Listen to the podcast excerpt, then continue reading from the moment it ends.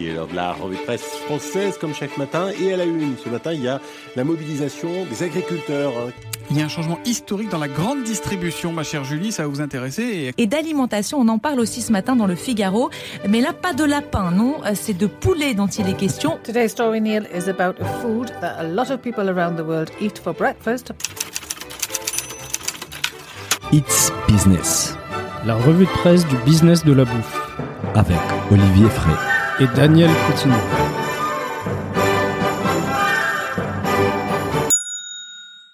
Bonjour à toutes et à tous, j'espère que vous avez passé des très bonnes vacances. Bienvenue dans cet épisode spécial des Eats Business, la revue de presse du business de la bouffe. Alors on est des avec Olivier après deux mois de pause. L'épisode d'aujourd'hui est un best-of avec les principales actualités de cet été. Bonjour Olivier, comment vas-tu? Salut Daniel, bonjour à tous. Bah écoute, ça va, j'espère que... Et les vacances ont été bonnes Les vacances ont été bonnes, j'aurais préféré un meilleur temps. Hein. vu le soleil J'ai cherché le soleil comme beaucoup de monde cette année. Mais en tout cas, j'espère qu'on a manqué à nos auditeurs. J'espère aussi. Bah, on a eu pas mal de messages, hein, comme quoi euh, It's Business manquait à l'audience. Écoute Olivier, aujourd'hui nous allons parler de la guerre du champagne entre la France et la Russie et d'un label nutritionnel pour les vins. Enfin, nous allons parler aussi des foie gras artificiels, des carrefours qui investissent d'un Cajou, la plateforme des livraisons rapides, et des Pepsi, qui a vendu quelques-unes de ses marques des jus à PAI Partners, notamment Tropicana. Nous parlerons également d'Apil, une start-up spécialisée dans la peau des fruits et légumes, ainsi que du phénomène Otakos. On y va? Allez, c'est parti. Allez, on commence tout de suite avec un article sur ce qu'on peut appeler la guerre des champagnes entre la Russie et la France. C'était début juillet sur Les Échos. Poutine sème les troubles sur les marchés russes du champagne. Gavarit, t'es pas russe, Olivier. Qu'est-ce qui se passe en Russie? Oui, en fait, c'est finalement ce qu'on appelle de la gastrodiplomatie. Hein. On a eu ça sur euh, entre quelques pays, euh, on en avait parlé. Et, et cette fois-ci, en fait, c'est le champagne qui est attaqué. Alors, euh, c'est notre copain Vladimir Poutine qui, qui a signé une loi euh, qui, qui, va réserver finalement l'appellation champagne. Oui. Alors, pour être clair, c'est champagne skoye on dirait en russe, aux seuls vins pétillants russes. Donc euh, évidemment, ça va avoir des implications pour nos champagnes français, Bien sûr. qui vont devoir modifier euh, leur étiquetage. Donc par contre, c'est l'étiquetage en, écrit en cyrillique, hein, Donc, euh, à destination du, du C'est pas l'étiquette Veuve Clicquot, moi et Chandon. Voilà. Ils vont devoir s'identifier en tant que vin pétillant à savoir en russe on dit igristoye. voilà.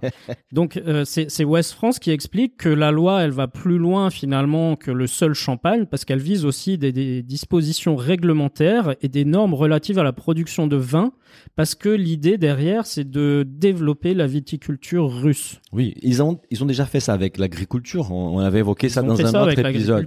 Et, et on peut imaginer effectivement qu'avec le réchauffement climatique, il y aura possibilité de développer développer euh, de la viticulture dans, dans, certaines régions de Russie. Hein. Tout à fait. Bah, c'est quand même incroyable que cette loi soit passée, surtout quand on sait à quel point la France est très attachée aux appellations comme l'AOC, qui protège un certain savoir-faire traditionnel.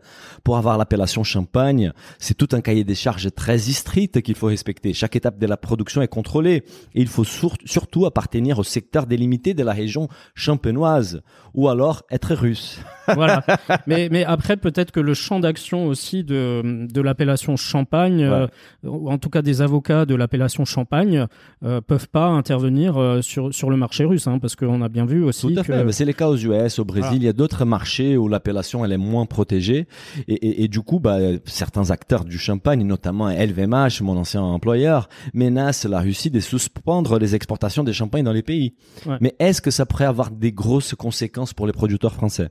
Bah, a, priori, pas vraiment, parce qu'il y a un article du Courrier international euh, qui précise que la Russie, elle importe à peu près 50 millions de litres de vin pétillant et de champagne, hein, donc euh, l'ensemble. Ça représente quoi, ça? Et parmi, parmi ces importations, parmi ces 50 millions, le champagne français représenterait à peu près 13%, donc c'est 13% de 50 millions de litres. Donc, c'est 6, millions, quoi.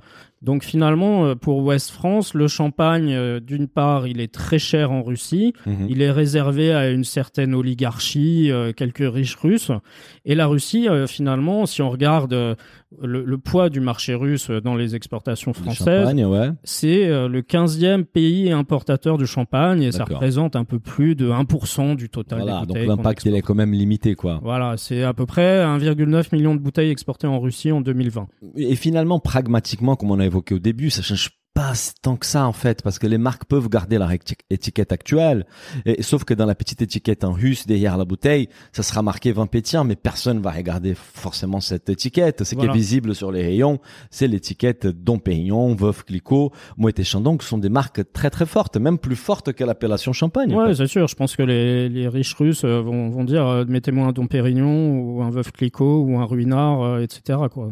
Et gustativement en fait, est-ce que tu as goûté par hasard les champagnes russes, Olivier? Non, mais si quelqu'un en a, moi je veux bien goûter. Hein, si quelqu'un nous en trouve, euh, Bah écoute, je sais pas si nos auditeurs vont trouver du champagne russe en France. Par contre, moi j'ai vu une vidéo euh, sur le, la chaîne YouTube du Parisien avec les sommeliers, sommeliers Philippe Forbrac qui l'a goûté. Il était pas très emballé. Je vous fais éc- écouter l'extrait. ça manque un peu d'acidité, ça manque de relief, ça manque euh, d'énergie finalement. euh, voilà, donc euh, peu déçu par la bouche alors que le nez était plutôt séducteur. Bon, on voit que on n'est pas très emballé par par les champagnes russes quoi. Il y a du Oui, chemin à faire. on sait jamais. Peut-être qu'ils vont s'améliorer avec le temps. Hein, S'ils débauchent des, des gens clair. chez nous pour euh, faire pousser euh, des, Oui, et des de, vignes et tout ça. Et de euh, toute façon, c'est un énorme sujet, les vins pétillants au-delà du champagne. Moi, je suis très grand consommateur des vins pétillants et rarement je fais appel au champagne. Il y a des très bons pétillants, surtout dans ta, dans ta, ton Alsace. euh, Oui. C'est magnifique. Bon, on va continuer sur les vins avec un deuxième article. Cette fois-ci, c'est par rapport au un label nutritionnel et un QR code pour les ingrédients sur les bouteilles des ventes dès 2024. Ça a paru sur, le- sur la publication Vitisphère. Alors Olivier, enfin, on va savoir ce qui se trouve dans une bouteille des vins, mais ce n'est pas pour tout de suite, évidemment. Oui, en effet, Bruxelles a décidé finalement de, de mettre en place une, un, un certain étiquetage nutritionnel pour le vin et aussi une liste dématérialisée des ingrédients qui sont définis par la nouvelle PAC hein, de 2023 à 2027. Et comme l'explique un, un eurodéputé languedocien, qui est négociateur euh, de l'OCM 20 euh, au Parlement européen, il dit on va indiquer sur l'étiquette le côté calorique par un symbole E pour énergie, avec un numéro indiquant le niveau calorique. Le label est encore à développer. Il y aura un QR code pour un accès par smartphone au site de l'opérateur indiquant le contenu énergétique de la bouteille et en donnant les ingrédients hors allergènes. Est-ce qu'ils vont indiquer tous les intrants et tout ce qu'ils mettent dans la vinification aussi euh, pour certains vins conventionnels? Bah, je, je pense, ah bah, enfin, de toute façon, on voit déjà euh, des, des vins véganes hein, euh, qui, qui précisent du coup qu'il n'y a, y a pas. ou, ou les vins nature où il n'y a pas de suite Voilà. à ajouter Donc ça, ça on a déjà. Alors peut-être que pour les autres, il faudra indiquer les produits qu'ils utilisent pour, Mais- pour vinifier. Mais c'est pas une obligation. Souvent, quand on va acheter une bouteille de champagne, derrière l'étiquette, on a beaucoup de storytelling, mais on n'a aucune information Ouais. sur les produits qu'il y a l'intérieur. Et sur les principes, on est tous d'accord. Je pense que c'est vraiment une bonne chose parce que pour l'instant, on n'a rien qui indique ce qu'il y a dans les vins. On est très loin de la réalité du secteur agroalimentaire au sens large avec ses étiquettes, les tableaux informatifs et tout un tas d'informations qu'on n'arrive presque pas à faire entrer dans les packaging. On évoque souvent les labels, le, les Ouais, c'est labels les machins. Et pour les vins, il y a absolument rien. Non. Par contre, 2024 me semble quand même très loin pour la mise en place d'une telle solution. Pourquoi attendre autant? Les secteurs des boissons alcoolisées disposent toujours d'une dérogation lui permettant de ne pas faire figurer ces informations sur les packaging. Et c'est bien dommage pour les consommateurs qui sont indéments de consommer des produits des meilleures qualités vu la croissance des vins bio et nature qu'on a évoqué tout à l'heure. Peut-être c'est pour les JO. hein. et peut-être ils vont trouver une excuse pour pousser ça un petit peu. On, on- on sait qu'ils sont Non, mais en, forts. en- en tout cas, euh, c'est c'est vrai que la filière doit aussi faire un effort de traçabilité comme on le demande partout. Et euh, je pense que même au sein de la filière, on, on se dit que euh, finalement, euh, passer par la loi, ça va aussi forcer euh, les uns et les autres Bien à sûr. avancer. Bien sûr. Et c'est pas que les vins, hein, c'est tous les secteurs des boissons Bien alcoolisées. sûr. Bon, on va continuer avec un- encore une alternative à la viande qui ne plaira pas à tout le monde. C'était sur New York Times. Investors bet on foie gras grown from cells in a lab. Les investisseurs parient sur les foie gras cultivés à partir des cellules en laboratoire. Olivier, ce n'est pas la première fois qu'on parle des viandes artificielles dans It's Business, mais c'est pas pareil là. C'est un mets des luxe très apprécié des Français. Oui, dans It's Business, on parle de tout le business de la bouffe. hein. donc pas forcément que de la bonne bouffe. Mais euh, cette fois-ci... D'ailleurs, dans cet épisode, il y a pas mal de Ouais, mal- ouais, ouais, ouais, ouais. Mais, mais bon, euh, c'est l'actualité qui veut ça aussi. Là, cette fois-ci, c'est la start-up française Gourmet, hein, Gourmet euh, EY à la fin, Mhm. qui est spécialisée dans la production de faux foie gras à partir de cellules souches, Mhm. qui a réalisé une levée de fonds quand même de 10 millions d'euros. Pas mal. C'est pas rien, hein, en non, plein surtout été. que la euh, boîte, a- elle est très jeune. Et avec cette levée de fonds, ils, ce qu'ils veulent, c'est finalement trouver un marché aux États-Unis, parce qu'il y a un contexte de, de, préoccupation croissante sur la cruauté envers les animaux. Ouais, ouais. Bah, je sais pas si les produits vont rencontrer un fort succès avec les consommateurs français ou, ou même mondiaux, mais après des investisseurs, ils semblent attirer beaucoup de monde et beaucoup d'argent, quoi. Oui, je pense que c'est, enfin, clairement pour moi c'est pas un produit qui va s'adresser au marché français. C'est clairement un produit qui va s'adresser au marché américain. au, marché américain et à d'autres pays hein, parce que ce qu'il faut savoir c'est en fait il y a l'article l'article du New York Times qui, qui dit qui rappelle que en 2019 le conseil municipal de la ville de New York a adopté une loi qui interdira la vente de foie gras dans la ville à, partir de l'an prochain. Oui c'est déjà le cas en Californie d'ailleurs. C'est déjà le cas en Californie mais dans d'autres pays hein, il y, a, y a des pays comme la Grande-Bretagne la Finlande Israël et la Norvège qui ont aussi interdit la production de foie gras. Oui, Donc on peut imaginer que pour ces pays-là, euh, peut y avoir un marché euh, pour euh, du foie gras à partir de cellules souches. Bien sûr, comme tout dans la bouffe, il faut goûter pour savoir si c'est bon ou pas bon. Les gavages des animaux fait polémique depuis des années, et alors que dans certains pays sa vente est interdite, en France on a vraiment du mal à renoncer à ces produits qui fait tellement partie de la culture. On connaît tous les Noëls en France. Moi, j'ai découvert en tant que Brésilien que qu'on mange du foie gras à Noël, et c'est vraiment une super tradition. Moi, j'adore ça. Ouais. Il faut dire que la France est les premiers producteurs, mais aussi les premiers consommateurs mondial de foie gras. Et les Français sont très exigeants avec son goût. Dans l'article, les chefs étoilés Stéphane Chambon est interviewé et il confie être assez dubitatif sur la qualité d'un faux foie gras, comme beaucoup des Français, je pense. Gourmet cible probablement, comme tu disais, la clientèle américaine, que je suis convaincu sera beaucoup plus souple sur le sujet. Oui, et selon le, directeur général et cofondateur de Gourmet, euh, qui s'appelle Nicolas Morin-Forest, mhm. pour lui, la production de foie gras à partir de cellules cultivées, c'est un moyen de préserver une tradition culinaire française vieille de plusieurs siècles. Mhm. Alors, bon. C'est une interprétation. C'est une interprétation euh, euh, un peu alambiquée, je dirais. Mais et, et pour lui, finalement, là, et c'est là où on parle business. Pour lui, il y a un énorme marché pour une alternative qui va au-delà finalement des simples végétaliens et végétariens, parce que selon lui, plein de gens sont pas végétaliens ou végétariens, mais par contre ne sont pas toujours à l'aise pour manger du foie gras à cause de la, de la façon dont il est produit avec le gavage, etc. Tout à fait. Et je pense que dans la bouffe, c'est toujours important, et, je pense que c'était les buts aussi de, avec Business of Bouffe, de séparer la bouffe et les business. Nous, en tant que passionnés de, de nourriture, euh, ça nous intéresse moins, mais on est d'accord que d'un point de vue business, ça peut être un business gigantesque et ça justifie, je pense, les montants qui ont été élevés par, par la société. Bon, la demande pour les alternatives ne cesse d'égrandir, mais en fait, comment est-ce qu'on fait du faux foie gras alors, pour faire du faux foie gras, l'entreprise, elle utilise des cellules d'un œuf de canard hein, qui vient d'être tondu. Elles sont placées dans ce qu'on appelle un cultivateur. C'est finalement comme euh, ce qui est utilisé pour faire de la fausse viande. Hein. Tout à fait. Euh, elles, elles, sont nourries ensuite avec des protéines, des acides aminés, du sucre. Donc, c'est un peu les, les nutriments euh, qu'on va donner à un canard hein, pour quand on le gave avec son régime. on va donner à la cellule. Voilà, on les donne à la cellule. Ensuite, les cellules, elles sont récoltées entre guillemets et transformé en faux foie gras. Alors, évidemment, euh, comme pour la viande artificielle, il y a un obstacle de taille pour le moment qui est le coût de production. Ah bah oui. Euh, selon Nicolas Morin-Forest, le foie gras cultivé par gourmet, il coûte aux alentours de 1000 euros le kilo. Ah, ça reste un mets luxe, d'exception. Euh, on va dire un mètre d'exception. C'est, en fait, ça fait cher comparé aux 100, 200 euros les kilos du foie gras traditionnel. Je pense qu'on atteindra encore un peu, mais je suis très curieux d'égoûter ces foie gras artificiels. Après, on sait qu'à partir du moment où il arrive à avoir euh, du volume, il va être capable de faire baisser ces coûts-là. Bah peut-être qu'il peut nous envoyer un échantillon aussi. Hein. Bah, écoute, s'il nous écoute, ce serait avec grand plaisir. Et maintenant, cap sur les sujets de l'année 2021 d'un Hits Business. Les quick commerce, ça te manquait ça, ah ouais, ça m'avait manqué. Je pensais qu'on allait être tranquille cet été, mais non. Non, en fait, ça bah Il y a tellement d'acteurs, tellement de choses, tellement d'argent qui a été levé. C'était sur LSA. Carrefour va investir dans Cajou, spécialiste de la livraison express. Alors, Olivier, ça a été plus vite que prévu. Une première espèce d'acquisition, entre guillemets, dans les quick commerce. Carrefour a annoncé cet été une prise des participations minoritaires dans la start-up française Cajou, d'ailleurs vient d'annoncer une levée de 40 millions. Voilà, je pense que la, levée de fonds qui vient d'être annoncée inclut Carrefour dedans. Il y a les 40 millions de dollars euh, en série série A, je crois. Ouais. et euh, du coup, ce qui est intéressant, c'est que Elodie Pertuiseau, qui est directrice exécutive e-commerce, euh, data et transformation digitale chez Carrefour, elle présente cet investissement comme une nouvelle étape dans la feuille de route digitale du groupe Carrefour. Intéressant.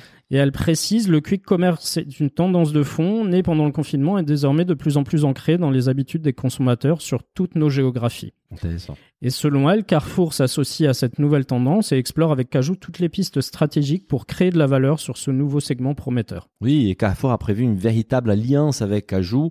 Les partenariats prendront forme de manière globale, puisque les groupes des supermarchés vont encadrer la nouvelle start-up dans l'approvisionnement et dans la logistique opérationnelle.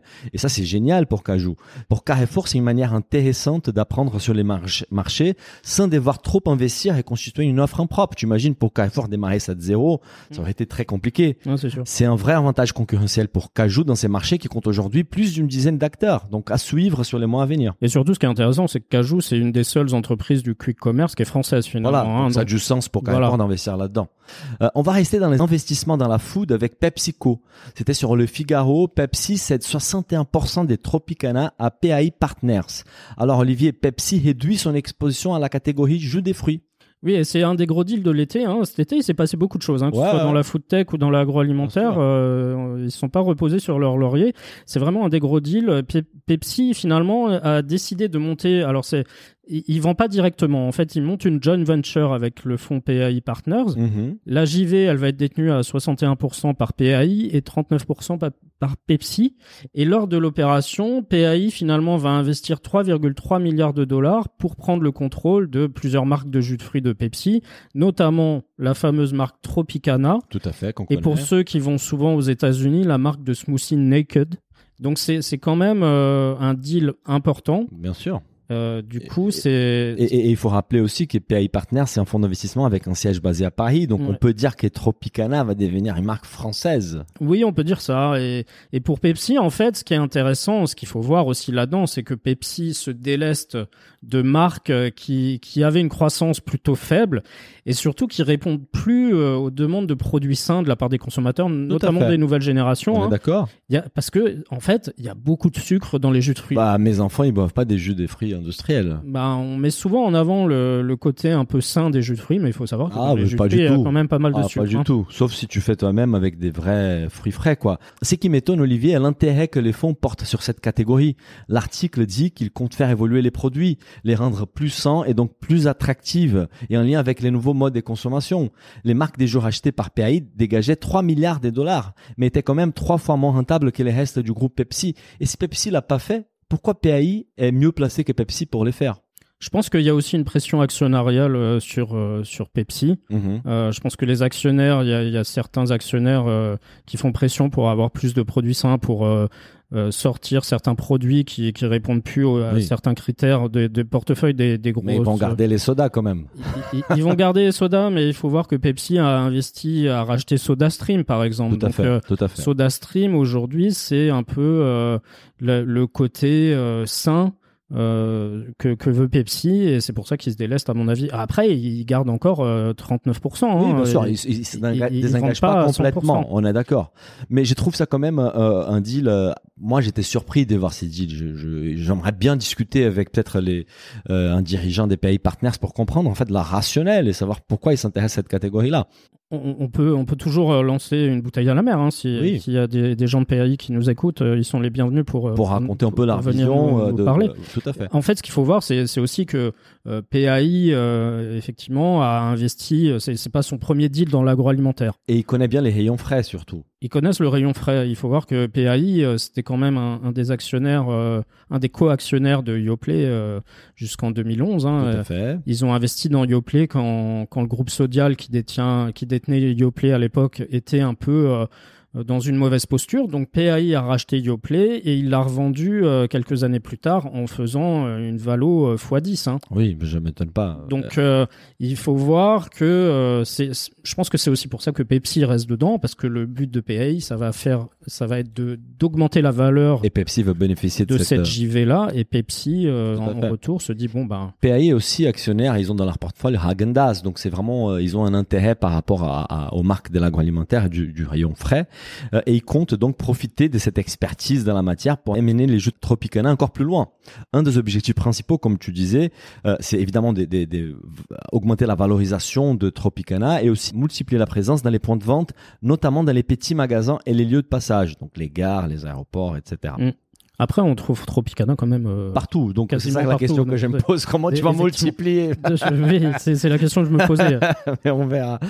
Bon, de toute façon, on va continuer cet épisode et on va passer des jus industrialisés à la food tech avec une levée de fonds qui a marqué les esprits cet été. C'était sur Foodbev. Appeal Sciences raises 250 million dollars in Series E funding. Appeal Sciences lève 250 millions de dollars dans un fi- financement des séries E. Alors Olivier, je suppose qu'Appeal Sciences n'est pas l'acteur le plus connu de la food tech. Peux-tu nous expliquer son activité déjà? Moi, c'est une startup que j'aime bien. Euh, parce que c'est une startup qui répond à une vraie problématique qui est la lutte contre le gaspillage alimentaire. Tout à fait. Euh, c'est une startup américaine et en fait, ce qu'ils proposent, c'est euh, une espèce de seconde peau qu'on va mettre autour des, des fruits et des légumes pour pouvoir les conserver hors frais. Mhm. Donc, si, si vous avez des fruits et légumes qui se conservent quelques jours de plus hors frais, ben, sur les étals des supermarchés, ça oui. va réduire le gaspillage en magasin. Chez les consommateurs. Et chez les consommateurs aussi. Donc rien que ça, moi je trouve que c'est c'est intéressant et ça explique aussi euh, les montants levés. hein. Bien sûr, c'est une série E, ça veut dire bah, la société existe déjà depuis longtemps.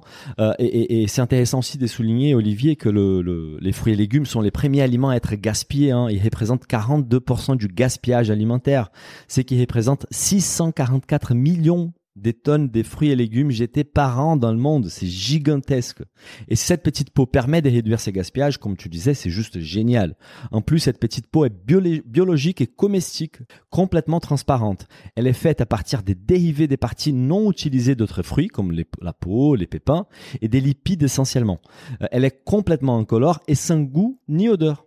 Et, et une autre question que moi je me pose hein, en tant que consommateur, c'est est-ce que par exemple si on met Apple sur les, les tomates, on sait que les tomates, on dit souvent qu'elles ont plus de goût, Ouais. mais c'est aussi lié au fait qu'elles sont conservées souvent au froid. Oui. Or, les tomates ne doivent pas être conservées au froid. Donc, est-ce que ouais. des tomates qui auraient cette seconde peau à pile auraient meilleur goût Moi, je suis, je suis assez curieux. si- S'il y a des, des producteurs de tomates qui utilisent à pile, euh, moi, je serais curieux de savoir si, si ça, ça donne euh, un meilleur goût à leurs tomates. Mhm. Et, et- Après, et la levée des 250 millions de dollars, c'était quelle valorisation en fait d'Apple bah, finalement, le- à pile, c'est une licorne. hein. Ils, ils sont valorisés 2 milliards de 2 dollars. milliards de dollars, ouais, mais bon. Donc, c'est- déjà une belle start-up hein, euh, qui fait partie des licornes de la food tech hein, désormais. Mhm. Et James Rogers, le, le PDG d'Apple, a déclaré que nous utiliserons notre dernier financement pour aider nos partenaires fournisseurs et détaillants à offrir une expérience différenciée à leurs acheteurs, des produits de haute qualité qui ont moins de chances d'être gaspillés à la maison. Et chez It's Business, on salue toutes les initiatives pour réduire les gaspillages alimentaires. Donc,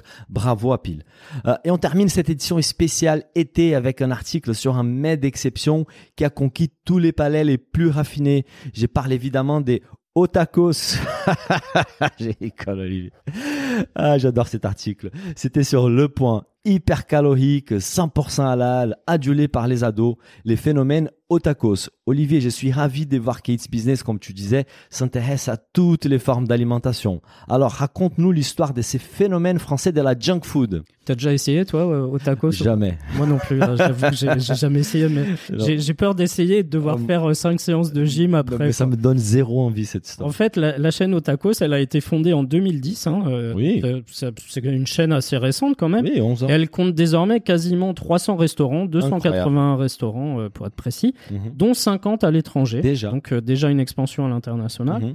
Le chiffre d'affaires, euh, donc toute franchise cumulée, était d'environ 190 millions d'euros en 2020. C'est déjà des plus gros acteurs de la, de de street groupe. food, bah, de la, ouais, de la restauration rapide. Et finalement, euh, quel est le credo de, de Otakos? Bah, C'est des sandwichs à composer soi-même à partir d'une gamme de 42 ingrédients, tous ultra transformés. Hein. C'est des nuggets, des cordons bleus, des merguez, du ketchup. Et le résultat, c'est que les sandwichs de Otakos contiennent en moyenne 1500 calories. Magnifique. Euh, juste pour référence, un Big Mac, euh, il a 500, cal- euh, 500 calories, donc ça fait trois fois un Big ça- Mac. ça fait trois Big Mac. Hein. Comment on, va définir en fait un otako C'est quoi? C'est un burrito, un panini, un kebab? C'est- Ouais, on va dire que c'est un tacos à la française. Hein. On a tacos la- francisé un truc euh, comme on sait le faire des fois. Et c'est qui est intéressant de Otakos, que, que je trouve ça quand même d'un point de vue marketing et, et des branding qui est génial, c'est qu'ils assument complètement ces côtés nourriture sale, quoi. Ils n'essayent pas à l'inverse des d'autres, d'autres fast-food de mettre en avant ces caisses sains, écologiques ou bio, ils s'en fichent. Dans les choix des 42 ingrédients à mettre dans son tacos, il y a que deux légumes. les parties pris de l'enseigne, c'est la nourriture rebelle, qui ne se plie pas au discours moralisateur écologique ou des santé. Et c'est pour ça que ça plaît autant aux ados. Il n'y a pas des limites. Tu peux mettre ce que tu veux dans ton sandwich et tu n'es même pas obligé de prendre des légumes. oui, c'est un peu le, le paradoxe français. Hein. C'est comme, euh, comme par exemple la France, c'est le deuxième marché de McDo euh, dans le monde. Hein. Donc, euh, et, et finalement, en plus de, de ça, l'enseigne, elle a une présence qui est aussi très agressive sur les réseaux sociaux. C'est ce qui fait aussi que ça marche. Hein. Tout à fait. L'enseigne, elle compte par exemple, alors j'ai vérifié moi-même, elle a plus de followers sur Instagram que McDonald's France par exemple. Énorme. Ce qui est quand même énorme. Ouais. Et comme le résume l'article, finalement, le tacos est le nouveau kebab. Mhm. Toi et moi, on a connu les kebabs Ah en bon, sortant de boîte de nuit euh, le soir, euh, on allait tous prendre un kebab. Et c'est Véronique Pardo qui décrit ça. Elle, elle dit que c'est finalement aujourd'hui pour les ados, c'est le nouveau kebab. Et du coup, aller manger un tacos, même seul, c'est une manière d'être reconnu par ses pairs, de dire qu'on fait partie du groupe. Voilà, C'est vraiment un succès d'un point de vue marketing et branding. Il a créé une vraie communauté, euh, communauté autour Voilà. de ce produit. Après, on peut, on peut challenger la qualité du produit. Et, les- et pour les plus aventureux, j'ai trouvé ça aussi très drôle. Il y a les Giga Tacos. C'est un sandwich de 2 kg et demi qui est offert s'il est fini en moins de 3 heures. Et pour l'instant, Olivier, seulement 30 personnes y sont parvenues. Est-ce que tu veux relever les défis, Olivier? Bah écoute, là, là, je me, je me sens pas trop. Suis, je- je- j'avoue que je pense, je pense pas que j'y arrive. hein. Olivier, merci beaucoup pour encore cet épisode de It's Business, les spécialités. Et on revient donc la semaine prochaine avec un nouvel épisode et on repart pour une nouvelle saison de It's Business. C'est parti. À bientôt, au revoir. Salut Daniel, au revoir à tous. Si le podcast vous a plu, n'hésitez pas à le noter 5 étoiles sur votre appli et à le partager autour de vous. Pour vous abonner à la newsletter, il suffit d'aller sur businessofbouffe ou olivierfray.com et vous abonner dans la rubrique newsletter. Bonne semaine et à bientôt